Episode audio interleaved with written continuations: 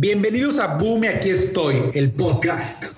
En cada episodio invitamos a gente que ha llevado sus negocios y vida profesional al máximo. Boom, y aquí estoy, es presentado por dos amigos que buscan inspirar de una manera natural y divertida. Bienvenidos a Boom y aquí estoy, el podcast de gente bonita, alegre, profesional, buen pedo, buena onda, gente guapa, de todos los estados de la Ya cállate, Sergio. ¿Ya comenzamos? Ya comenzamos. ¡Comenzamos! ¡Uh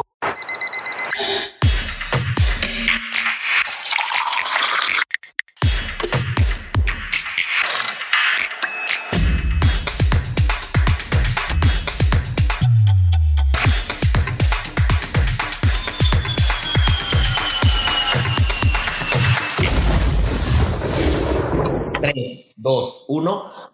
Claqueta profesional.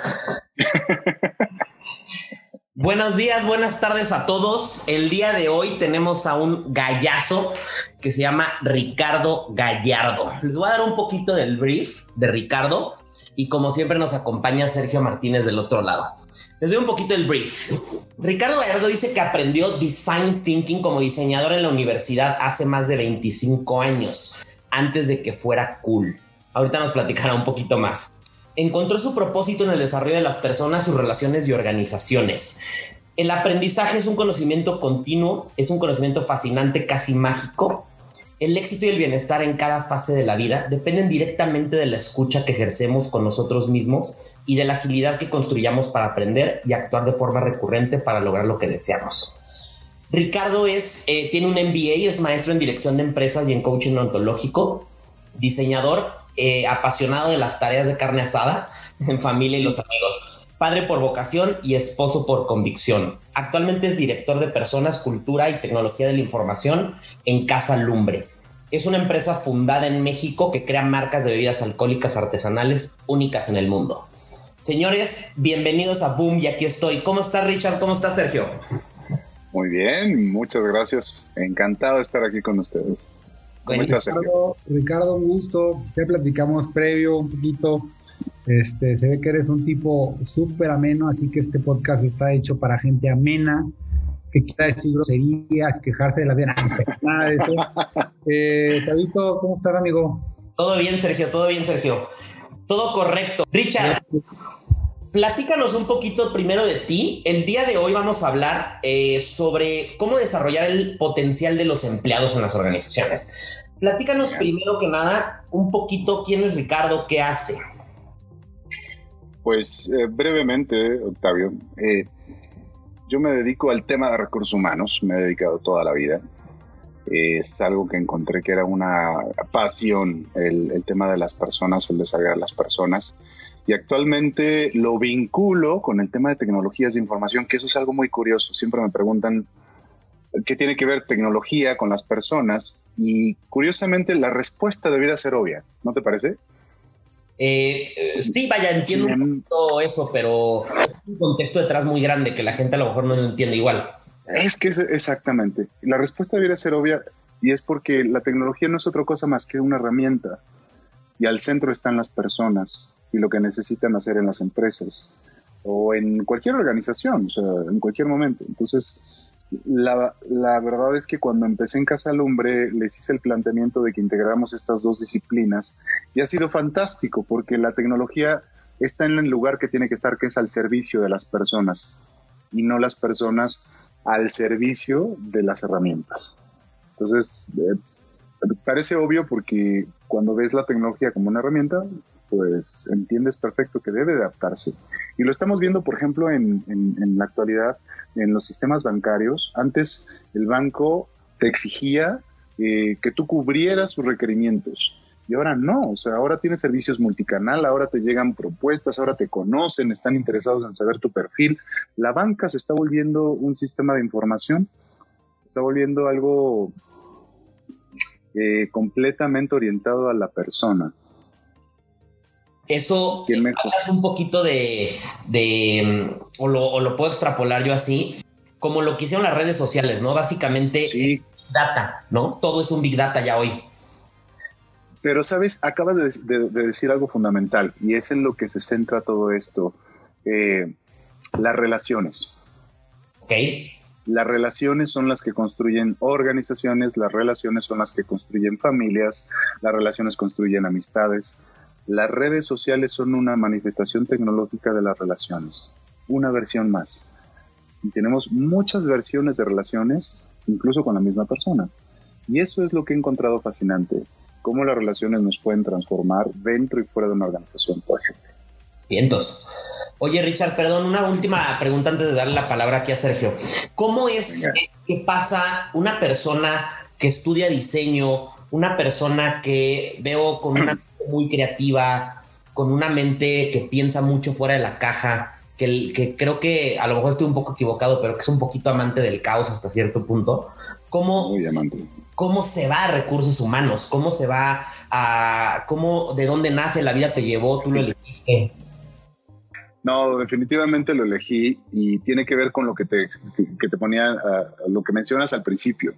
Yo aprendí design thinking antes de que fuera cool, porque el design thinking ahora se vende como la gran metodología para poder crear nuevas marcas, nuevos productos, nuevos avances, ¿no? En todos los sentidos, en todos los ámbitos. Y lo que yo descubrí desde un principio es que a mí me interesaba estudiar diseño para entender cómo piensa el diseñador. Y viene, de verdad, viene muy centrado desde mi educación familiar, ¿no? O sea, para mí el gran creativo es Dios.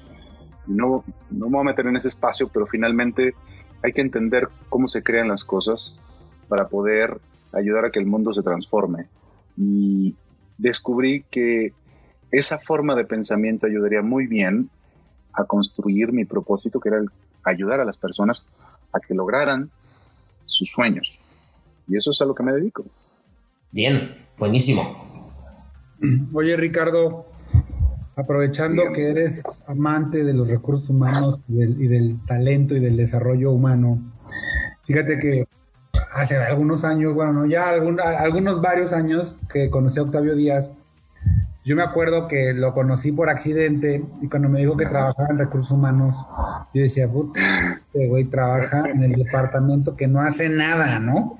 Sí, o sea, siempre es como, como el pensamiento, bueno, por lo menos eso era lo que platicábamos, el departamento de calidad, el supply chain, el bla, bla, bla, ¿no? Sí. Hoy, hoy después de muchos años, ya después de tener empresas, empleados y todo lo demás, en cómo quisiera tener los recursos para tener un departamento de recursos humanos, ¿no? ¿Por qué consideras tú que es tan importante el departamento de recursos humanos en una empresa? ¿Qué es? O sea, ¿crees tú? Bueno, son dos preguntas. ¿Por qué crees que es tan importante? Y, y dime tú si es el departamento más importante de una empresa. Definitivamente no lo es, eh, pero sí es un departamento, no es el más importante, pero es un departamento clave para brindar un beneficio en el negocio que se entiende como eficiencia. Eh, el departamento de, yo le llamo de personas y cultura donde estoy trabajando, no me gusta recursos humanos por principio de amor a las personas que no son recursos. Eh, pero la gran aportación está alrededor de facilitar los procesos de desarrollo en los individuos. Y ese proceso de desarrollo en los individuos lo que te permite es mejorar las relaciones en la organización. Y una organización hiperconectada, una organización que facilita o que tiene relaciones potentes, es una organización que se mueve más rápido, que se transforma más rápido y que responde a la actualidad. Tú y yo sabemos, los tres sabemos, que actualmente, y la pandemia nos lo mostró así de claro, las cosas no están escritas. ¿Cómo me adapto? Cuando yo no me dirijo, cuando yo no me relaciono con alguien, cuando yo tengo una mala relación con alguien, no hay manera que me pueda poner de acuerdo con esa persona. Si yo vivo en una organización que tiene ese tipo de relaciones, no hay manera que nos podamos transformar rápido. Y miren las organizaciones que se han podido transformar, que pasaron de modelos de negocio completamente presenciales a modelos virtuales y que han sido exitosísimas, empresas que se han forrado y han tenido mucho éxito gracias a que pudieron adaptarse. Y eso solo se logra cuando tienes un catalizador de esas relaciones y es el Departamento de Recursos Humanos. Oye, oye Ricardo, ya aquí hago un paréntesis en el tema. ¿Qué pasa? O sea, ahorita me dijiste algo eh, que, me, que, me, recordó a, a, una persona que admiro, que ya no existe, que ya murió, pero que fue el catalizador de su empresa, pero de una manera anti, anti recurso humano, ¿no? Si lo quisimos decir, que es Steve Jobs. Steve Jobs, por ejemplo, o sea, ¿qué me puedes decir tú como experto de alguien que, pues básicamente se pasaba los derechos humanos, los derechos laborales por ya sabes dónde? Le valía madre lo que pensaran de, él, de la empresa, y, básicamente así hacía con su empresa lo que quería, ¿no? ¿Lo odiabas o lo amabas? Pero logró hacer algo que hoy en día pues, sigue vigente, ¿no? Que es para mi gusto una de las mejores empresas del mundo. Me encanta lo que dices y amo que, este ejemplo salga y te voy, a, te voy a responder de esta manera. Lo que hizo Steve Jobs es entender algo que es lo que debe entender el Departamento de Recursos Humanos y todos los líderes de una organización, que es, él entendió que hay una forma específica de relacionarse en los grupos humanos que son las sectas. Y lo que es Apple es una empresa sectaria. No lo juzguemos, ¿eh? Malo bueno, pero en las sectas tú amas a tu líder o lo odias tanto que no formas parte de la secta. Pero cuando eres parte de la secta, vives, mueres, respiras y sigues a tu líder a donde sea. Y combinó otro elemento. Acuérdate, tú recordarás que Steve Jobs estuvo muchos años viviendo en, en, Asia, en la India. Y estuvo trabajando fuertemente con, con esa parte de la introspección y con la conexión consigo mismo. Y ahí fue donde encontró muchas de las fórmulas con las cuales manejó a las personas. Lo que tú tienes ahí es un líder que descubrió una forma específica de, relacionar, de relacionarse a las personas y se aseguró que estuvieran todos los elementos para que esa forma particular de relación se mantuviera en afuera. Y dio resultado, tú lo sabes. Y tan dio resultado que ahora que no está, hemos visto claramente cómo Apple se está degradando. Sí, sí, sí. Ya no ha sacado algo tan revolucionario como un iPhone o como un iPad. Lo único que está haciendo es cambiando tamaños, aumentando velocidades, pero en resumen no ha revolucionado de esa manera. Oye, pero, pero sigo amándola, sigo amando a Apple. No, yo también, yo también. Que retrocedan 10 años, o sea, no me cambio. no, no, no, estoy completamente de acuerdo contigo, por eso te decía, no, no, no juzguemos, porque las relaciones al final del día lo que buscan es un propósito y dependerá del grupo el propósito si es más o menos legítimo, pero eso ya es otra historia. Oye, y te doy, dime.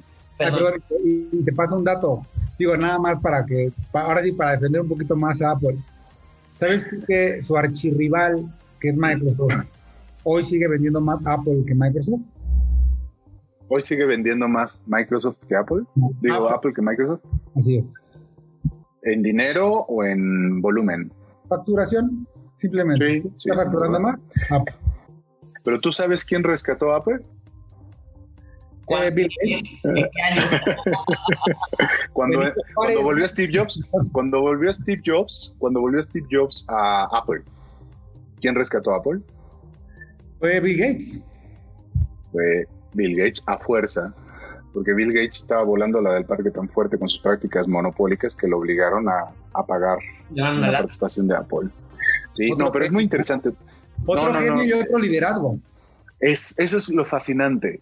Y cada liderazgo genera cierto tipo particular de relaciones en los grupos que lo siguen. Y eso es fascinante.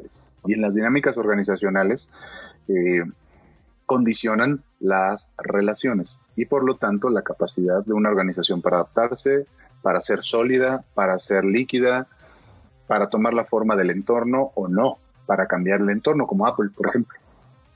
Oye, Richard, fíjate que yo detecto algo marcadísimo eh, que yo siempre he tenido un conflicto. Yo siempre he pensado que las empresas deben basarse en procesos y no en gente, porque cuando la gente no está, hay problemas, ¿no? Con esta referencia, y obviamente, ojo, la gente es muy importante, yo también me dedico a recursos humanos, eh, pero aquí, aquí la, reflexión es que creo que en el caso de Apple trabajó tanto la marca personal que Steve Jobs valía más que Apple en el sentido utópico de la compañía. Ahora, tomando esto como premisa y ligándolo a recursos humanos, ¿qué pueden hacer los líderes para que sí lo sigan, pero que al final sigan a la compañía? No cuando ese líder se vaya y lo promuevan o se va a otra área, se hace un caos. ¿Me explico? Sí, no, te entiendo. Sabes, creo que el, tema está en, comprender que ambas cosas tienen que convivir. Eh, y una vez más te lo reduzco a las relaciones. Una cosa es el proceso que está escrito y que me permite entender qué pasos debo dar para construir un producto. Y otra cosa es si me llevo bien o mal con el que al que le voy a entregar mi subproducto y que forma parte de otro eslabón del proceso. Si yo me llevo muy mal o la calidad o la ética laboral que yo tengo es muy baja, no hay proceso que sustente eso. Entonces son dos cosas que tienen que convivir íntimamente. Es como lo que te decía con la tecnología. Si no centras en las personas, tanto como cliente y usuario, eh, como eh, creador, constructor y ejecutor del proceso, si no te centras en ellos, tus procesos van a ser un desastre.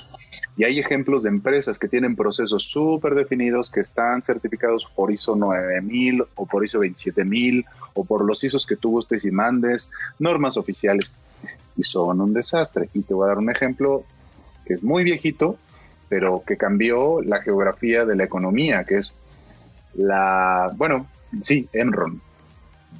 Eh, fue una empresa muy famosa que cumplía con todos sus estados financieros auditados Oye, Richard, Consulting. Perdón, un, perdón, paréntesis, para los que somos millennial, ¿quién, quién es Enron?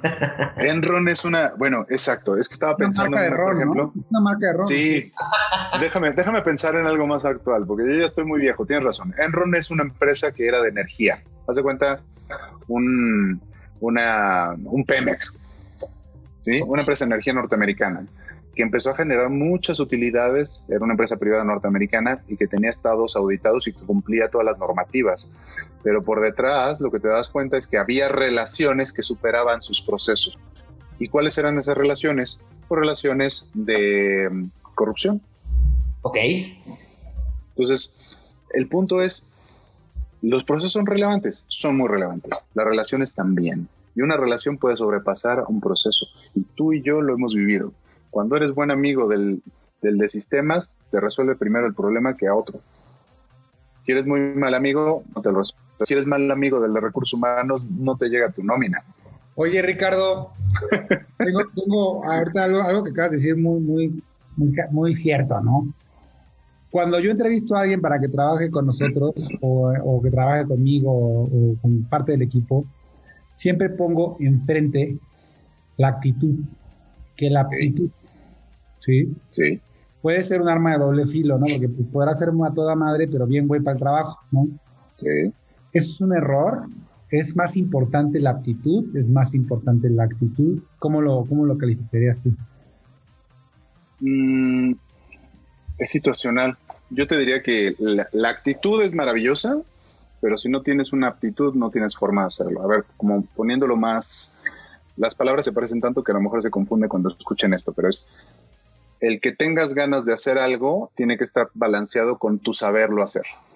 ¿Sí? Eh, esa es una, muy importante.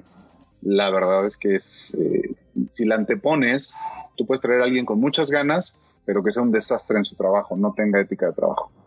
Tiene toda la buena intención. Entonces, como dicen, las buenas intenciones mueren a manos del saber hacer las cosas.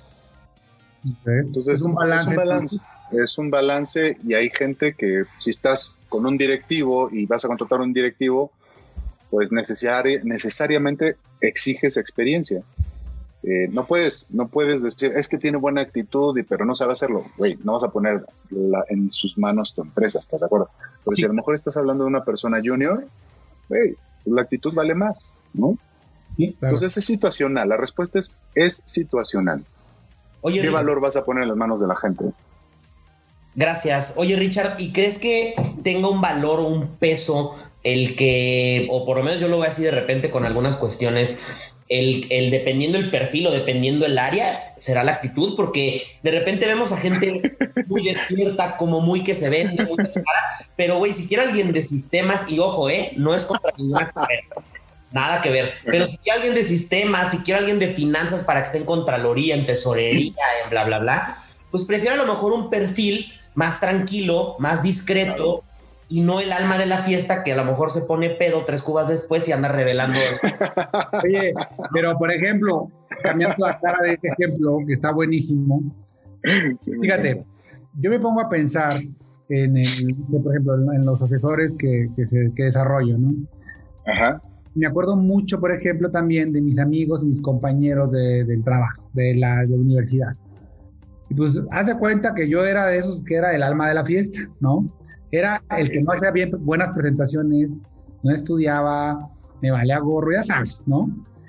Traslado el pasado con el futuro y casual, por eso creo tanto mucho en la actitud y en las habilidades suaves o las soft skills, soft skills Totalmente. ¿no? Porque creo que es lo que me ha funcionado particularmente a mí para poder tener pues buen desempeño y buen éxito en lo que estoy haciendo. Entonces, como dice Tavo, bueno, no sé, no sé ahí qué tal, qué tal, ustedes son expertos en RH, pero dice Tavo, bueno, no voy a poner a alguien muy sociable en la parte de sistemas, pero ¿qué pasa si, si, lo metes en la parte de sistemas donde todos son de hueva y bien aburridos y te levanta el ánimo de la gente y te da ese punch y es súper proactivo y no lo sé. ¿Qué opinas? Va a, ser, va a ser buenas borracheras los bienes de semana y lo que dijo Octavio es oro, güey. O sea, lo que dijo Octavio es oro. Eh, depende de lo que quieras poner a hacer a la persona acá. O sea, si traes a un súper, te lo voy a poner así. Tú te ves en un área de sistemas a las 12 de la noche un viernes, teniendo que estar encerrado todo el fin de semana frente a una pantalla negra con letras verdes hasta que el aparato funcione. Ah. ya con la cara que estás haciendo. depende, depende. Pues si me pones un pomo atavito al lado de mí para platicar, sí me la veo. claro, al segundo pomo no vas a saber, vas a ver la pantalla verde con fondo. Voy a borrar el correo del director. Exacto. vas a empezar a mandarle dinero a la gente. No, o sea, ese es el punto. E, eso que acaba de decir Octavio es oro. ¿Por qué? Porque tiene que ver directamente con la personalidad. Por eso es la actitud, la actitud correcta para el espacio correcto. El conocimiento es relevante dependiendo del nivel. Entonces, claro, te vas a traer gente de, o sea, siempre te traes gente cool. O sea, una vez más, la gente de Google es gente de sistemas, ¿no? Y es gente cool. ¿Estás de acuerdo? Sí, sí, claro. Pero no es lo mismo la gente de Google que tiene que estar creando productos extraordinarios para que el mercado lo siga que un banco que honestamente tiene que asegurarse de cumplir todos los reglamentos que están cambiando todos los días y que tiene que adaptar sus sistemas a un cumplimiento. Es diferente. Y que ahí viene también algo que a lo mejor voy a mezclar otro tema, pero creo que es importante para la gente, porque la gente de repente busca trabajo y añora empresas. ¿Quién no le gustaría trabajar en Apple, en Google, las empresas que mencionan, ¿no? Muchas empresas, sobre todo de tecnología, que ahorita es el auge. Pero no necesariamente es lo que tú quieres, sino lo que la empresa quiere. Es decir, los dos se eligen, que eso es algo un poquito de cultura organizacional. Si a ti te gusta vestirte con, con jeans rotos, y fumar mota y traer unas rastas chingonas, pues a lo mejor en Apple no va a haber bronca, pero ve a pedir trabajo a un banco y por más bachelor degree que tengan, no vas a entrar, ¿no? Es correcto, es correcto. Y, y eso, eso integra una cosa que a mí me parece fascinante, que es mi historia personal, mis gustos y mis hábitos, cómo empatan con la empresa a la que puedo aspirar. En coherencia. Hay una base que es la coherencia, como dices tú, si a mí lo que me gusta es vivir eh, tipo Rastaman, pues güey, honestamente una empresa con ese grado de formalidad eh, no me va a acomodar.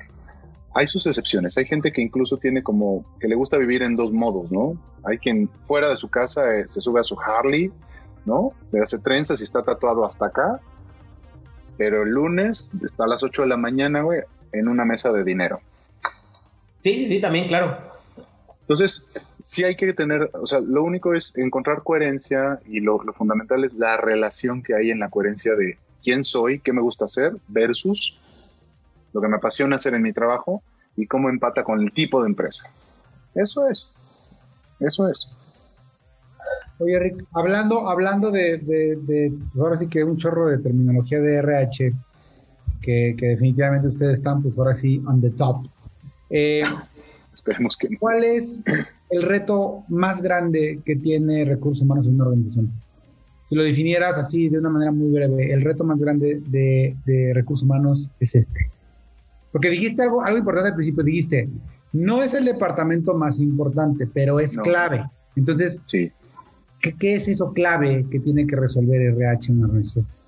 Tiene que poner las herramientas y a las relaciones, a las personas en las relaciones correctas. Es como un acomodador, ¿sí? Es un acomodador y eso requiere mucha inteligencia. Tiene que acomodar las relaciones correctas en las personas correctas. Tiene que hacer las combinaciones correctas de equipos de trabajo y tiene que saber enriquecerlos. Brevemente es eso. No he, recursos humanos no gestiona a las personas. Es un gran error pensar eso. Recursos humanos facilita las herramientas a los líderes.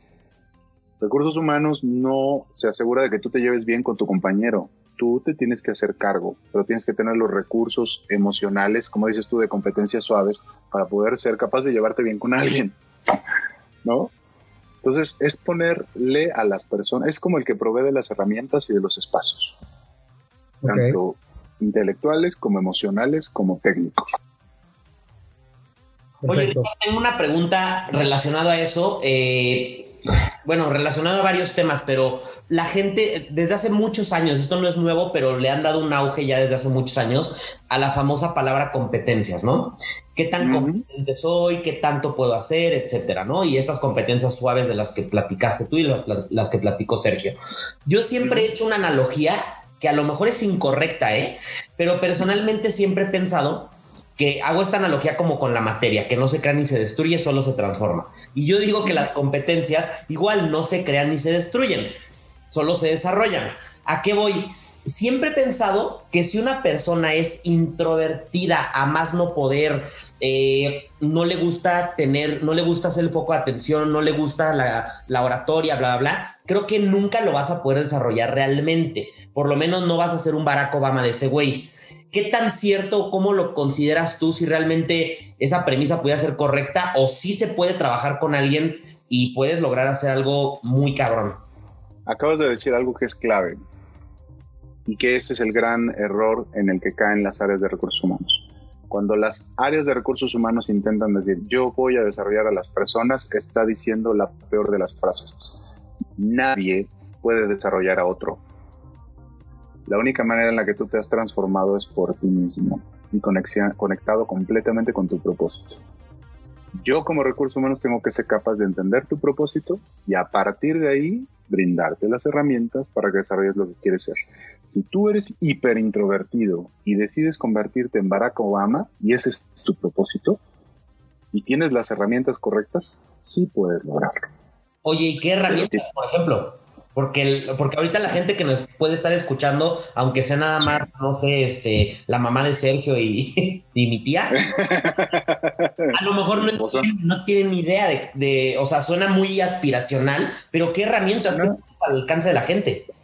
Yo creo que la primera herramienta es, la, es una herramienta que tenemos todos instalado, instalado, eh, que es el aprendizaje. Y dices, güey, el aprendizaje, a ver, qué flojera. No, espera, espera, espera. El aprendizaje es la capacidad que tienes tú de ser autónomo, recurrente y con un grado de desempeño específico para lograr algo. El aprendizaje no es tan, tan simple como lo, lo pensamos. Si tú logras, tú puedes decir que aprendiste algo cuando eres autónomo, cuando eres recurrente y cuando tienes un grado de desempeño en ese sentido. Antes no, es decir, saber algo no significa haberlo aprendido hacerlo y hacerlo bien y recurrentemente es haberlo aprendido. Entonces, yo no puedo declarar que deje de ser introvertido si no muestro de manera recurrente, autónoma y con un grado de desempeño específico que me muestro extrovertido. ¿Cuál es la primera herramienta? El aprendizaje. ¿Y cómo desarrollo el aprendizaje? Con recurrencia, repitiendo, repitiendo. Yo conozco a alguien que, aspira a hacer triatlones, que no voy a mencionar para no chingar a Octavio, pero... Sergio también, ¿eh? bueno, ahí está. De hecho, de, Dices, güey, ¿cómo, ¿cómo logro correr un, cómo logro correr un triatlón, güey? Si siempre he sido una persona que le gusta el pomo, como dice Sergio, ¿no? Este, y que le gusta la fiesta y que le gusta estar afuera y que no le gusta dormirse temprano. Yo les devuelvo la pregunta, ¿cómo lo han hecho? Disciplina. Bueno, creo que, creo que nos estamos haciendo, nos estamos haciendo una muy mala imagen de mí. Ni soy pedote ni me desvelo. Digo, para los que están escuchando, en, mis 20 tal vez fui rockstar. Ahorita soy súper ñoño y súper tranquilo. Respondiendo a tu pregunta del tema del triatlón, que está padrísimo ese ejemplo. Como yo me aventaría un podcast completo de hablar de intercambio que es buenísimo, claro. Eh, más que, Tavo dijo disciplina, yo creo que no es nada más disciplina, es muchas cosas más. De hecho, yes. es, es esta convicción y de poner, por lo menos en mi caso particular, porque mi esposa y yo debatimos al respecto y me preguntó que por qué quería hacer algo que me hacía madrugar, pararme temprano, a dieta, bla, bla. Y le dije... ¿Tener hijos? ¿Eh, ¿Perdón? ¿Tener hijos? Tener hijos. y me dice mi esposa, ¿por qué lo haces, vamos? ¿Qué onda? Y le digo, simplemente por poner a prueba mis capacidades, ¿sí? Quiero saber hasta dónde puedo llegar. Me dice, ¿qué vas a hacer después del triatlón? No sé. No es para tomarme la foto de que me cumplí el triatlón, no, no. Es simplemente hasta dónde chingos puedo llegar. Sí, físicamente y mentalmente, ¿no? porque es muy mental también el tema. Eh, eh, el, el, maximizador del desempeño del ser humano requiere tres elementos y acabas de mencionar los tres, Octavio también. Uno es autonomía, es decir, yo elijo. Por eso nadie puede desarrollar a otro si ese otro no elige, ¿sabes? Dos, maestría. Eso requiere estar recurrentemente con disciplina repitiendo eso que quiero aprender. ¿Sí? Tercero, propósito. Tienes muy claro tu propósito, es probarme a mí mismo si tengo capacidad de lograr llegar a ese límite. Cuando tienes estas tres cosas, eres capaz de aprender a ser Barack Obama cuando eras tartamudo al principio. Es más, Biden era tartamudo cuando era niño. Y es presidente de los Estados Unidos, para bien o para mal. Y es la contracara del extrovertido desmadroso de Donald Trump. ¿No? Exactamente, exactamente. Y tienes, pero tienes un, o sea, lo que te quiero decir es, cuando logras tener esos tres elementos y mantenerlos en constancia, generas aprendizaje, pero tienes muy claro un propósito. Entonces, ¿qué le diría yo? O sea, ¿qué me digo yo y qué le digo a la gente con la que comparto? Porque no, hay que decírselo a uno mismo. Es, si yo quiero lograr algo, tengo que entender que lo voy a repetir muchas veces y me debe apasionar repetirlo. Si me apasiona repetirlo es algo que está conectado con mi propósito. Y lo tengo que hacer deliberadamente, lo tengo que hacer no bajo las reglas y los términos de otro, tiene que ser bajo mis propios términos, porque no hay nada más rico y lo decía, ay, acabo de olvidar el nombre de este eh, director de cine, que es Rechonchito, recuérdame. Ah, ¿Del Toro? ¿Mexicano? Sí, mexicano. Que ganó lo del nombre del agua, ¿no? Del toro. El toro dice, el éxito es cagarla en tus propios términos. Y ahí aplica. Entonces, tienes que estar dispuesto a cagarla algo en algo que vas a repetir hasta que seas exitoso. Si no, no es tu propósito. Si no, no hay convicción. Oye, Richard, pero hay algo bien interesante ahí porque para las personas que son obviamente líderes en una empresa, es decir, los que llamamos godines en una organización o los Pepe y Toño que tienen su empresa. de repente suena muy, vuelvo a lo mismo, suena muy bonito y muy aspiracional y, y, es cierto, pero ¿qué realmente les podemos dejar a esas personas con las que tú los quieres llevar por un rumbo? Tienes cierta dirección, tienes cierta ideología de la empresa, del área, de lo que estés a cargo, pero la persona a veces no lo entiende, no lo hace suyo, no tiene esa convicción, pero tú necesitas que la tenga. No puedes estar despidiendo gente y contratándola para que te sigan. ¿Qué, ¿O qué estamos haciendo mal los líderes? O, cómo podemos hacer para que la persona diga, va, lo voy a hacer? La mejor manera de saber qué quiere alguien es, ah, lo dice Ernesto Ciroli, es cállate y escucha. Si tú eres un líder, lo primero que debes aprender a entrenar y desarrollar a profundidad es la escucha. Porque solo ahí es cuando, cuando la gente, cuando escuchas, cuando eres bueno escuchando, empiezas a entender los verdaderos deseos y los verdaderos motivadores de la gente. Y entonces descubrirás los elementos para invitarlos a que se suban contigo. Y también descubrirás si esa persona realmente no está interesada en subirse en ese barco contigo. Fíjate. También se vale. Ricardo, hace poquito hablé con de ese tema, el tema de que no todo es dinero, que no todos son viajes, que no todos son coches, o no todos son lo que, a, lo que a uno le puede llegar a importar, cada quien con sus cosas. Ok. Eh, yo desarrollo asesores, pero a mí también alguien más me desarrolla, alguien más me coachea. Claro. Entonces, yo hablando, o sea, es como, no es que sea más uno que otro, simplemente el enfoque del coach va cómo yo puedo coachar a más personas. Yo le decía que, pues que a veces me costaba mucho trabajo eh, identificar qué pues, que quería la gente, ¿no? Y le digo yo, es que, pues, por ejemplo, les hablo de todos los viajes que se pueden ganar, bonos, bla, bla, bla. Me dijo, lo mismo que me acabas de decir tú, y fue lo que le compartí a Tavo hace poco. Es, pregúntale a la gente realmente qué la mueve, ¿no? O sea, pero que realmente seas una ventanota de información que vas a recibir y que escuches qué quiere. Porque yo le decía, por ejemplo, le, me, mandó un cuestionario para hacerle a, los asesores, ¿no? Le decía yo, oye, ¿y cómo ves el tema de, las convenciones que te puedes ganar si logras estar a este objetivo? Y era, ah, no, pues suena padre, ¿no? Pero obviamente viéndolo a través de un Zoom, le digo, sabes que como que veo que no te anima mucho. ¿Qué es, ¿Qué es lo que realmente te mueve de lo que estamos haciendo ahorita? Y te dabas cuenta que decía, ¿sabes qué? Lo que más me mueve es que puedo trabajar desde mi casa y puedo producir dinero desde aquí. Tú, órale, o sea, ni siquiera era los viajes o el dinero, no, era algo tan... O sea, que si, que si no me lo... Si el coach no me lo dice, escucha a la gente, identifica qué quiere, entonces no vas a poder ayudarlos a, a desarrollarse, como lo acabas de decir.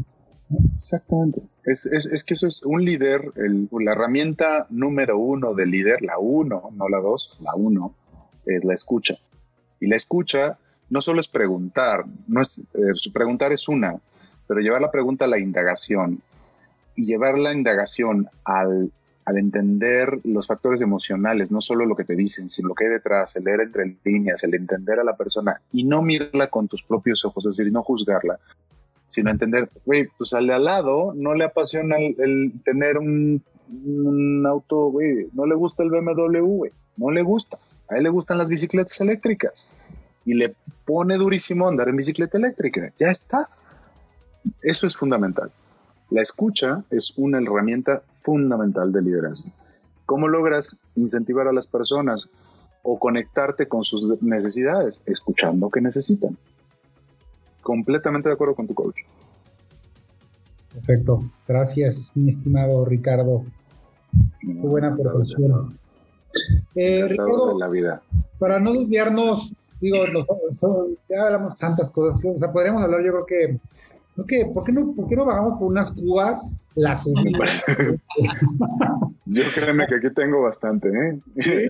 Bueno, Les puedo pues, mandar unas botellitas, niños. No, no, mejor invítanos, invítanos y, vamos. Oye, sí, por supuesto. Eh, gracias. Eh, bien, vamos a hablar ahora de algo que creo que gente que tenga negocios o gente que incluso, por ejemplo, aquí son dos preguntas en una. Gente que tenga negocios o gente que tenga, que sea parte de una organización no muy grande, eh, Pareciera que RH, por ejemplo, nuestra organización, una empresa familiar, por ejemplo, tengo muchos clientes que tienen empresas familiares, que tú les hablas de RH y no saben ni siquiera eh, qué es, o si lo saben, dicen, híjole, pero es muy caro, ¿no? ¿Qué, se puede hacer para una empresa que es pequeña en el tema de cómo puedo acceder a, algo, algo o, a un experto en recursos humanos? Y aunado a esto es, ¿cuál es el ciclo de un empleado? Yo hubiera pensado que el ciclo de un empleado es cuando entra y ya está trabajando, ¿no? Pero creo que en RH es más que eso, ¿no? Pues en la vida es más que eso. Eh, se llama el proceso hard to retire, ¿no? Y en, en el retire, por ejemplo, participarías tú, que eres un experto en patrimonial. O sea, eh, puedes controlar o puedes entrar en espacios de la vida de un colaborador desde que entra, desde antes, desde que se enamora de la marca. Recuerdo una becaria que, entró conmigo, eh, que me decía, llevo un año queriendo entrar a trabajar contigo en Santander. Yo, ah, caray, ¿cómo es eso? pues una vez viniste a dar una charla, ¿no? Acerca de lo que era el programa de, de becarios en Santander y me enamoré del tema y desde entonces quiero entrar. Perfecto. El ciclo de vida del empleado empieza desde que tú como empresa te vuelves atractivo para ellos Y eso los predispone a sentirse emocionados por el reto que tú eres como organización. ¿Es caro? Sí. ¿Cómo puedes empezar un área de recursos humanos o cómo puedes empezar? Puedes empezarlo alineando contratando servicios. Eso es algo buenísimo, contratando servicios, contratando un buen consultor en recursos humanos, contratando buenos esquemas de procesos o subprocesos de recursos humanos con un tercero es algo fantástico para una empresa que no es muy grande. ¿Por qué? Porque no le va a costar, no vas a tener no vas a tener el desperdicio y te vas a traer una expertise que esa empresa o ese consultor ya tiene con otros clientes. Entonces vas a enriquecerte mucho de eso cuando eres una empresa pequeña y vas a crecer con ciertas buenas prácticas, es decir, vas a bien crecer. Eh, el proceso de persona, bueno, eso es como respondiendo a la parte de cómo hacer con una empresa pequeña, yo te diría eso. Hay muy, muy buena, eh, muy buenas posibilidades de que levantes tus procesos básicos de recursos humanos. Ahora, ¿qué procesos son clave? Y te puedo poner un ejemplo que creo que va muy en la mano. Me decía un, un cliente, ¿no? Que iba a contar, que de hecho contrató un producto en dólares y le decía, me decía, oye Sergio, pero ¿por qué voy a contratar un plan en dólares si yo puedo comprar dólares y ahorrar y hacerlo, ¿no? O sea, ¿para qué te contrato a ti? Y le digo yo, oye, ¿y cuántos años llevas comprando dólares y guardándoles? Y me dice, ah, no, no, bueno, nunca. Y le digo, ok, no contrates nada. ¿Qué garantías tienes tú de que lo vas a hacer en los próximos 5 o 10 años? Dice, bueno, pues depende, o sea, depende, pues cómo me vaya. Y digo, ah, entonces no, no lo vas a hacer. Entonces, a él solito se como que se respondió esa pregunta y creo que va muy de la mano con lo que dices tú, ¿no? Y me encanta porque lo conecto con lo que estamos hablando. ¿Cómo hago yo para transformarme como profesional? Pues una cosa es saberlo y otra cosa es hacerlo. tener a alguien que me ayude a hacerlo. Por eso es relevante el área de recursos humanos. Porque yo puedo saber desarrollarme, puedo saber aprender, puedo saber querer lo que, lograr algo, pero si no hay alguien que me ayude, que me acompañe, la palabra correcta es acompañe, no lo voy a hacer. Por eso necesito un asesor patrimonial, por eso necesito un consultor de recursos humanos, por eso necesito un coach, por eso necesito una, una persona que se especializa en ese tema. Quiero correr un triatlón, triatlón, perdón. no lo empiezas a correr tú solo porque te vas a lastimar. Consigues a un experto que te muestre el camino. Y probablemente la segunda o tercera corrida lo haces tú. No, y de, y de, y de hecho, tenemos un amigo en común que nos da mucha risa porque yo, yo pues, lo primero que le dije a Tavo, güey, si me voy a aventar un medio Ironman, que no es, que no es poca cosa, de hecho es un reto bastante interesante. Eh, me dice el entrenador en su momento, nos estamos, yo estaba en su casa, nos sentamos y me dice, oye Sergio, ¿estás a andar en bici? Y le digo yo, pues llevo 20, 30 años que no es una bici. ¿Sabes nadar? Y le digo, pues mira, si cuenta la vez que en mi casa yo creo que es flotar, ¿no?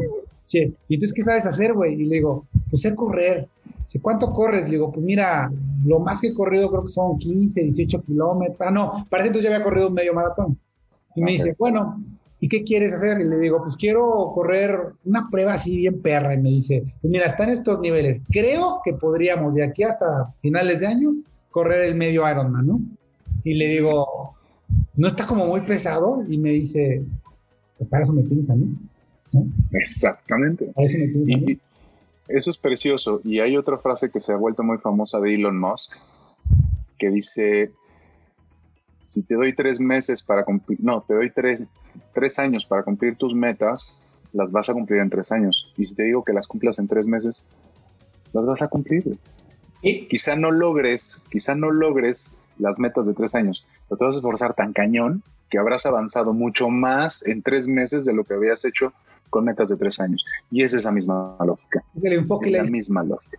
El enfoque, la disciplina, que se convierten en constancia y recurrencia. Es decir, constancia y recurrencia es hacerlo todos los días. Es lo que te levanta todas las mañanas a correr, lo que te hace acostarte temprano y crear tu cadena de virtud, que es me acuesto temprano, me levanto temprano, me alimento, me ejercito, continúo con mi rutina en ese círculo ¿no? de, buenos hábitos para lograr tu propósito. Lo mismo es en el trabajo, igualito en el trabajo. ¿Para qué sirve recursos humanos? Pues para lo mismo que sirve un coach. No es el centro del propósito, pero es el que te ayuda a llegar más rápido y de mejor manera. Y si no puedes tener recursos humanos, un consultor. Claro. Perfecto, estuvo padrísimo. Y el ciclo, el ciclo, Ricardo, para no desviarnos de la pregunta, yo, Sergio Martínez, tengo una consultoría y quiero traer talento. Tú dijiste al principio algo que era que el, que el, que el candidato se interese en la empresa. ¿Qué pasa si el candidato se está interesando porque tiene necesidad de un empleo? ¿Tampoco cuenta? Eh, es, que, es que, mira, es una realidad. O sea, no sé, ustedes saben más que yo, pero ¿qué es lo primero cuando, cuando yo era Godín, que ya no lo soy, eh, pero cuando yo era Godín me acuerdo que buscaba chamba y pues lo que hacías era ver el puesto, el sueldo, y era como casi, casi que al principio era lo que veías, ¿no? Pero ya, después decías, ah, es Care Ingredients, ¿no? Que iba donde conocía a Tabito. ¿Y qué es Care Ingredients? Ah, pues empresa de alimentos. Pues, voy a aplicar, güey, a ver qué onda, ¿no? Eh, en ese sentido eh, que dijiste ahorita, me llamó la atención que dijiste que el candidato se interesa en la empresa. ¿Qué pasa si el interés es monetario nada más? Eh, fíjate que eso es lo interesante de cuando trabajas con un experto. Crear una marca empleadora se llama. Y ahí te puedo poner datos muy claros. La diferencia entre no tener marca empleadora y sí tenerla es que la gente, cuando tú eres una empresa sin marca empleadora, la gente te sale más cara porque viene por dinero. Te dura menos y te genera más estragos. Su desempeño medio es menor. Por lo tanto, ya te lo puse como un escenario que no está tan cool. Sin embargo, y te lo digo porque últimamente en la empresa hemos estado incorporando gente que viene de otras empresas más grandes y se han venido por menos dinero. dices, ¿cómo una persona que estaba ganando X en una de las más grandes empresas de bebidas alcohólicas del mundo se viene a una empresita que es Casa Lumbre, que nadie la conoce, a trabajar aquí? ¿Sabes por qué? Porque la gente encuentra aquí respeto, encuentra pasión, encuentra retos y se viene hasta por un 20% menos de salario. ¿Por qué? ¿A cambio de qué? De ese respeto a su vida personal. Oye, Richard. Dime. es que se me, pasan tantas cosas por me muy clavada es, yo siempre he tenido, tenía por lo menos un poquito una regla de que cuando una persona estuviera activa, no te la trajeras por menos dinero, por lo menos un break-even, ¿no? Para que, para que no se fuera rápido. Ahora, te compro la idea completamente. Lo que todavía me puede quedar dudas a mí, creo que a mucha gente, es ok, me lo traigo y todas las, virtudes que tú dices, porque creo que sí son muy válidas, que no todo es dinero, obviamente. ¿Cómo las conoce esa persona? Porque tampoco conoce Casa Lumbre en este caso o cualquier organización. Lo entrevistaste, lo enamoraste, la madre, y él renunció a una empresa muy grande para irse contigo, pero en realidad él no ha trabajado ahí. So. Fíjate que eh, ahí hay dos cosas y vuelvo al tema de eh, un ingrediente central que son las relaciones. En el medio, o sea, probablemente fuera del medio de las bebidas alcohólicas, hablando de, Casa Lumbre, eh, pues güey, fuera de eso, igual no conoces qué es eso, pero en el medio sí saben qué es. Ah, ok. Saben cómo funciona y a qué se dedica. Y conocen también la propuesta de valor y el tipo de personas que trabajan ahí, que dice, güey, sí. Es, es, es, un poco el, eh, eso es lo interesante, que te vuelves una marca. Nosotros somos una marca empleadora mm, de nicho, ¿no? Eh, pero bueno, tú lo sabes, eh, un Santander, por ejemplo, pues ya la gente conoce cierta reputación de Santander y le tendrá más o menos cariño a esa marca o a otro banco, ¿no?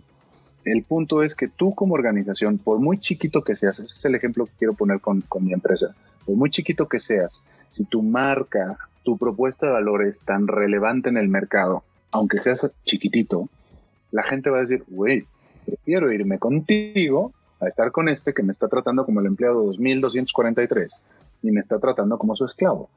Claro. Y que me tiene a billetazos, ¿no? Prefiero no tener el, bono de no sé qué y el bono no sé cuál y tener un, 10% menos de salario, pero viejo, voy a ver a mis hijos y los voy a ver crecer.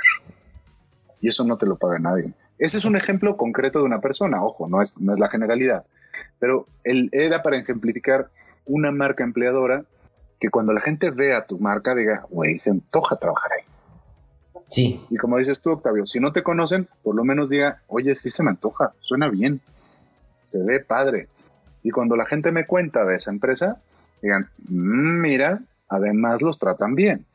Bien, ese es un elemento clave. La vida del empleado empieza antes de que entre a la organización, cuando conocen como marca empleadora. Hay otro punto clave que es la gestión del desempeño. Si tú no gestionas el desempeño, es decir, si no tienes objetivos claros como organización y los conviertes en, objetivos operativos o factores críticos de éxito, tú como organización estás navegando o como Alicia, ¿no? Corres, pero hacia ningún lugar. Y eso habla de una organización que tiene otro, otra parte de su sistema no desarrollado, que es su sistema de planeación estratégica y, y de, de, planeación financiera, ¿no? Entonces, el proceso de gestión del desempeño es fundamental. En una empresa pequeña, ¿eh? Eh y por último, el proceso de cuándo decides que los empleados o tú como empleado empiezas a entender que ya tu vida terminó en esa organización. Y es la parte de retire, donde dices, pues yo creo que ya estoy seis años aquí, ya no tiene tanto sentido. Y puede ser una empresa chiquita o una empresa grande. Que tú como organización ya lo tengas claro y puedas ofrecerle opciones a tus colaboradores, los enamora. Porque es como, no me vas a votar a la calle. Ya me acercaste a un asesor patrimonial que desde el fondo de ahorro me está ayudando a hacer algo con esa lana, por ejemplo. Y estás hablando de ya otro nivel de organización. ¿Lo ves? Bien. Y el ciclo, ya para terminar, el ciclo termina en el momento que el empleador le da las gracias al, colaborador o que el colaborador renova. ¿Ahí se acaba? No. no. Después te conviertes en lo que llaman las consultorías alumni. Cuando tú terminas bien una relación con una empresa, la vas a recomendar en todas partes. Y si sigues en el mismo mercado, si yo trabajo para ti y después pongo mi propia empresa de, gestión patrimonial, eh, probablemente no me vuelva una competencia dañina para ti, porque te tendré respeto y agradecimiento. Y eso a ti te va a restar un enemigo. Y cuando yo no tengas los servicios que yo sé que tú tienes, adivina quién voy a recomendar. Convertir a tus empleados, a tus ex empleados en alumni es algo que debes formar parte del ciclo de vida del empleado. Ahí sí queda. Y puedes ir mucho más allá. Alumni y entonces hacer convenciones y todo eso. Eso ya es, obviamente, llevarlo al, al estado del arte de un alumni. Pero lo interesante es que el ciclo de vida del empleado empieza antes de que entra y después de que se fue. De ahí aplica la frase de vete por la puerta de adelante, ¿no? No por la de atrás. Claro, sí. Entonces déjale siempre a tus empleados una puerta grande, bonita y agradable frontal. Eso, eso. Y que los que salgan, fíjate, y que sea la misma por la que entran, para que los que salgan le digan al que entra, güey, vas a entrar a una gran empresa. Sí, eso está poca madre. Y es bien difícil. Eh, eh, eh, es difícil, requiere gestión y por eso un área de recursos humanos hace sentido. Sí, claro. lo ideal no es decir que ah, chinguen a su sino que se vayan en un, en un mood más, este, más ameno. Claro, o sea, es difícil, como dice, como dice Octavio, es difícil, claro, pero como dicen por ahí, si las cosas fueran fáciles, cualquier pendejo las haría. Claro. Sí, sí, sí. Oye, Richard, fíjate que quiero ligar un poquito, digo, como dice Sergio, hay mil preguntas, pero también por el tiempo. Eh, quisiera ligar un poquito el tema de, a ver, en México, y hay estadísticas y, hay, y, hay, y, lo ves más hoy que nunca, pero existe una rotación enorme en muchos niveles, pero también la veo yo muy marcada generacionalmente mucho porque a veces los millennials quieren llegar, salen de la universidad, millennials o incluso ya centennials prácticamente salen de la uni, quieren ser gerentes en dos años. Y esto pasa como la película de Nosotros los Nobles, ¿no? Que llega Javi Noble al restaurante y, quiere ganar más que el dueño. O sea, pasa mucho esto, a lo mejor también en universidades de paga o universidades prestigiosas, no sé. ¿Qué, ¿Por qué crees tú desde tu percepción y como experto de recursos humanos que a nivel general existe una rotación muy alta hoy? yo te diría que la rotación, si lo centramos en, los jóvenes, en los chavillos, estaba muy vinculada a una desalineación de expectativas con realidad, que es lo que acabas de poner sobre la mesa. Si mis expectativas sobre un puesto son muy altas y no tengo la necesidad como tal imperante de ganarme, como dicen, eh, tengo una asombrosa pasión por no morirme de hambre. es decir, si no vives para comer, la rotación va a ser altísima. Por el otro lado, la verdad es que el sistema de empresas en México está muy pervertido no digo que todas, pero hay muchas empresas que tienen muy malas prácticas. Explotan a la gente, la maltratan, la, tratan desde cómo le pagan, ¿no? De una manera deplorable. Y en ese sentido, pues no puedes hacer otra cosa más que entender que mientras pagues mal, mientras trates mal a la gente, te va a rotar. Y eso está muy estudiado. a menos que sea una secta.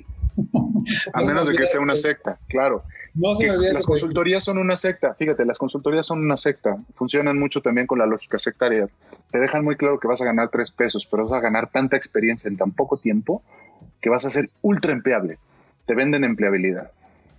Pero si tú eres una empresa que paga poco y no genera empleabilidad, pues, güey, nadie va a querer estar ahí. Claro. Eh, eso es muy interesante, Octavio. Es, eso da para otra conversación completa porque es delicioso. Solo te quiero decir una cosa, o, déjenme cerrarlo con esto para no darle muchas vueltas. Mientras tus empleados piensen en las cuentas, en cómo le van a hacer para llegar a la quincena mientras están en la chamba, es decir, mientras pagues tan poco que hagas que tus empleados piensen en las cuentas y cómo van a salir con la quincena, vas a tener alta rotación. ¿Dónde está la clave? Y eso es un estudio muy claro. Cuando pagas lo suficiente para que la gente esté tranquilo con sus cuentas. En ese momento van a pensar en trabajo. Y tu rotación va a disminuir radicalmente. ¿Dónde está ese tipping point? Depende de la región, depende de la industria y depende de los niveles. Bien. Oye, Richard, otra pregunta que va súper ligada a esto y es, ahora me quedó muy claro el ejemplo de la escucha y yo siempre he pensado que las preguntas son una herramienta súper poderosa como líderes y esta escucha activa de la que platicas. Pero si dejamos un poquito de lado el que la escucha activa y el preguntar y el indagar este, incluso, ¿Cómo motivas a los empleados? ¿Cómo haces que realmente ya entraron, se enamoraron de la empresa y es como el dinero? Hoy le pago cinco pesos, mañana lo promuevo y gana 10 o X cantidad y otra vez ya acostumbró su nivel de vida a ese ingreso y ya quiere más, ya quiere más lana y quiere más motivación y quiere lo que sea. ¿Cómo realmente creas una infraestructura, tal vez un poquito virtual, mental o como sea, para que la empresa todo el tiempo, para que la gente todo el tiempo esté pensando en, me voy a quedar aquí, me quiero quedar aquí, me voy a comprometer aquí? Tienes que crear una infraestructura de bienestar. Y la infraestructura de bienestar es entender que los seres humanos son seres humanos, no máquinas de producir resultados. Entonces tienes que conectar con, con, su humanidad en todos los sentidos. Es decir, a todos nos gusta que estemos retados. Si tú les pones objetivos retadores constantemente, como te decía yo, en vez de ponerles metas de tres años, se las pones en tres meses.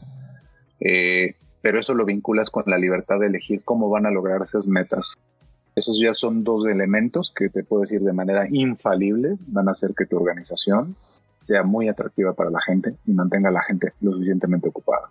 Si eso lo llegas a vincular después con un esquema de remuneración emocional, donde los jefes son respetuosos, donde los líderes dejan que aprendas, donde te permito que adoptes nuevos retos, es algo cercano al costo cero y de impacto muy alto. ¿Cómo hacerlo? Una vez más, o te pones una de recursos humanos o te consigues un buen consultor que lo sepa hacer. Oye, Ricardo, y resumiendo de una manera muy concreta, eres el, eh, ahora sí que nuestro mentor en RH, tienes a X número de personas enfrente de ti todos tienen puestos gerenciales, directivos, son dueños de negocio, porque esa es la gente que esperemos que nos esté escuchando, que nos vaya a escuchar en su momento. Hemos entrevistado a todos los perfiles, pero supongamos que ahorita tienes enfrente a, a, gente que tiene gente a su cargo de diferentes niveles, porque si hablamos de, de, directores, pues a lo mejor tu consejo sería diferente a alguien que tiene una barbería, por darte un ejemplo, ¿no? ¿Qué tres consejos claves consideras tú que es el que, le podrías dar a alguien que tiene gente a su cargo? No importa el nivel ni, ni en qué eh, tipo de organizaciones. ¿Qué consideras tú que es clave que alguien que, dirige a personas debe de saber? El primero es, las relaciones son más potentes que cualquier proceso y si tienes que ir por uno o por otro, elige las relaciones. Cuídalas, respétalas, honralas. Dos, la escucha es tu herramienta más poderosa de liderazgo es la más, eh, diría yo, más relevante. permite la libertad en el hacer. Da libertad a tu equipo de trabajo. No hay nada más satisfactorio que me pongan una meta, pero que me dejen hacerla como yo creo. Bien. Chole, eh, qué, qué, difícil, porque fíjate que el primero que dijiste eh, de las relaciones, estoy totalmente de acuerdo. O sea, yo soy pro relaciones, pro, ya sabes, ¿no? El de la escucha también es un tema que muy poca gente sabe escuchar. Yo cada vez trato de aprender a escuchar más a la gente con la que trabajo. Pero el último que dijiste, el de permitir que la gente se tome libertades de hacer X objetivo como quiere, híjole, creo que, creo que es un arma de doble filo, porque a veces pasa que no tienen ni la experiencia. No, ahora sí que como dice, como le digo yo a mis hijos, me dice papá, me dice mi, mi hijo, perdón, Sergio, papá, pero ¿por ¿por qué? ¿No? ¿Por qué tengo que hacer esto? digo, hijo, porque si lo haces de otra manera te vas a partir del chico, ¿no? Por darte un ejemplo, ¿no? O sea, esa parte creo que, hijo, es, medio... No, es fascinante porque justo acabas de mencionar algo que es hermoso. Eh, tú no quieres que tus hijos se hagan daños, tú no quieres que tus empleados se equivoquen. Eh, cuando tú brindas total libertad, tienes que dejar claro que hay total responsabilidad es un trade-off. Yo te voy a dar total libertad de hacer, pero tienes total responsabilidad del resultado. Y tú tienes que aprender, y esto, esto va dirigido justo a las personas que están en empresas pequeñas o que son emprendedores y que no se pueden costear un error de dinero, por ejemplo, güey. Puedes romper el flujo de la organización y de flujo de efectivo de una empresa y la matas. Pero cuando alguien siente que confías en, se compromete tan cabrón que va a dar la vida por lograrlo bien. Ese es el secreto de detrás de esta frase. Total libertad, total responsabilidad. Bien. Muy bueno. Oye, Richard, pues yo tengo una última pregunta, menos que Sergio tenga algo más, eh, que va muy relacionada a justamente nuestro podcast, que es Boom y aquí estoy. Por algo estás en el lugar en el que estás, por algo has cruzado diferentes puestos, has hecho tantas cosas, has este, vaya, ya lo dijimos en, la, introducción. Básicamente la pregunta es, ¿qué hace Ricardo si tiene una rutina o qué hace básicamente a niveles generales? Y si ha influido en eso la rutina que realmente tienes, intelectual, física, espiritual, lo que sea que hagas, para estar en el lugar en donde estás. La rutina constante es mirarme cuestionarme a mí antes que a cualquiera. Ser no el más duro, nunca el más duro, pero sí el más puntilloso cuestionador de Ricardo. Y a partir de ahí, aprender. Y boom, aquí estoy. Oye, oye, boom, oye, boom, y aquí estoy, Ricardo. Eh, hablándolo de un, de un, de un, digo, para algo más, ¿cuál será? Lo más terrenal, ¿no? de que cuestionarse. Creo que es, es una buena práctica. Pensando es muy dolorosa. exactamente. Eh, de hecho, cuando uno se hace como preguntas de introspección, es bien difícil contestarlas. Es probado, sí. A, previo a renunciar, fíjate, hace ya más de cinco años, yo creo, me acuerdo que me hice la pregunta, porque busqué, ya sabes, ¿no? Googleé preguntas de introspección y una de ellas decía, que, te contestaras quién eres. ¿Sí? Entonces decía, ¿quién es Sergio? Al final, pues nada más iba a responderla yo. Claro. Y te juro, te lo juro, no sabes cómo me costó el trabajo contestar esa pregunta. Porque digo yo, bueno, pues soy Sergio Martínez. No, pendejo, o sea, ¿quién eres? ¿No? Sí, es la verdad. Sí, sí, sí. por ejemplo, cuando estoy con, ayudando a algunos asesores, les digo, oye, ¿tú quién eres? ¿No? Dice, ¿cómo? Sí, sí, sí, o sea, ¿quién eres tú? Entonces se queda así como con la misma cajeta que yo puse cuando me contesté. Está, está padrísimo ese ejemplo que pusiste, pero pensando, por ejemplo, en algo, una rutina matutina, que me encanta, yo soy de rutinas y soy de lo mismo. ¿Qué rutina tienes tú en la mañana? Sí, la rutina es la de cuestionarme, la rutina en acción, o sea, esto que te acabo de contar, que sonó a lo mejor muy filosófico, es cuestionarme qué hice, qué tanto me gustó lo que hice el día anterior y qué habría hecho mejor.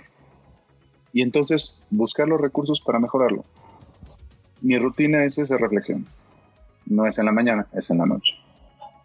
Eh, Y eso me lleva constantemente a estar buscando un libro, un autor, una conversación, que eso es lo más, ah, personalmente lo que más aprecio, una conversación. Pero mi rutina constante es, ¿qué de lo que hice ayer me hubiera gustado hacer mejor o no logré el resultado que yo esperaba? ¿Y qué tengo que hacer para cambiarlo? Y no me apasiono por, es que a mí me gusta, es que yo soy así. ¿Quién soy? No me importa. Personalmente no me importa quién soy, me importa quién quiero ser. Hay una palabra preciosa que es muy poco usada y es muy intelectual, oye, pero me encanta, que se llama devenir. Soy devenir. Y devenir significa ser, llegar a ser constantemente. Es cambiar constantemente, aprender constantemente, ser como el agua del río, constantemente estar cambiando. Ser aprender. Entonces, la mejor manera de aprender es preguntándote qué hice de la forma en la que no quiero y qué tengo que hacer para cambiarlo, sin apasionarme de o aferrarme a la forma en la que soy ahora. Buenísimo. ¿Para bien o para mal? Oye, Richard, y ahora sí, ya por último, bueno, igual si Sergio tiene otra pregunta adelante. la última y nos vamos. hay pocas personas a las que les pido recomendaciones de libros y, lo pregunto abiertamente porque sé que no, no vas a hacerle como Peña Nieto, pero me gustaría que un libro que te haya cambiado la vida. Que tengamos que digas, este pinche libro lo tiene que leer todo mundo, no importa lo que te dediques, te va a abrir los ojos, te va a ayudar a ser mejor, llegar al éxito, etcétera. Te voy a decir una, a lo mejor te voy a eh, no sé si te voy a decepcionar con esto, viejo, pero te puedo decir que un libro que me cambió la vida y que leí recientemente es Sapiens. Sapiens, ajá. Ese libro es eh, un libro que te ayuda un montón a entender por qué somos como somos, como sociedad, como mundo, por qué llegamos a donde estamos. Es potentísimo. Responde mucho a la pregunta de quién soy, exactamente. Y esa gran pregunta eh, es fundamental para poder definir hacia dónde quiere ir. Claro. ¿Sabes? Ese es un libro que te puedo decir que me cambió. Es de Yuval Noah Harari. Ok. Buenísimo. Es de animales a dioses. Ese es un libro que te podría decir y que no es de recursos humanos, no es clavado, no es técnico. Es un libro que te que fluye. Que fluye. ¿Sabes? ya me lo han recomendado. Mi hermana me lo recomendó y me lo recomendó también otra persona que es un libro, es un must read, ¿no? Oye, es un must read. Pues muchísimas gracias, la verdad es que Gracias. Este, estuvo, estuvo intenso y podría, creo que se podría prolongar más, pero tiene que ser con, con Cheves y con carne asada que, que, nos vas a invitar algún día. Totalmente, totalmente. Estás, estás en, la, en la Ciudad de México, ¿cierto? Estoy en la Ciudad de México, desafortunadamente, sí.